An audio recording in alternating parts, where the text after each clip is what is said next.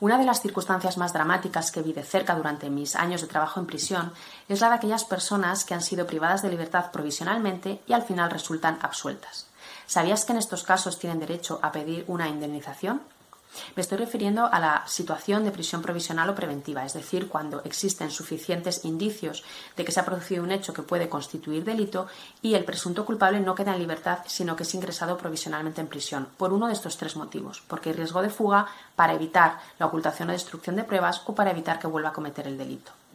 Pues bien, en el caso de que el procedimiento resulta sobreseído, es decir, eh, se archive el caso, o exista juicio y haya sentencia pero sea absolutoria, el interno tiene el plazo de un año para solicitar esta indemnización. Más detalles próximamente en el blog de funcionarioprisiones.com.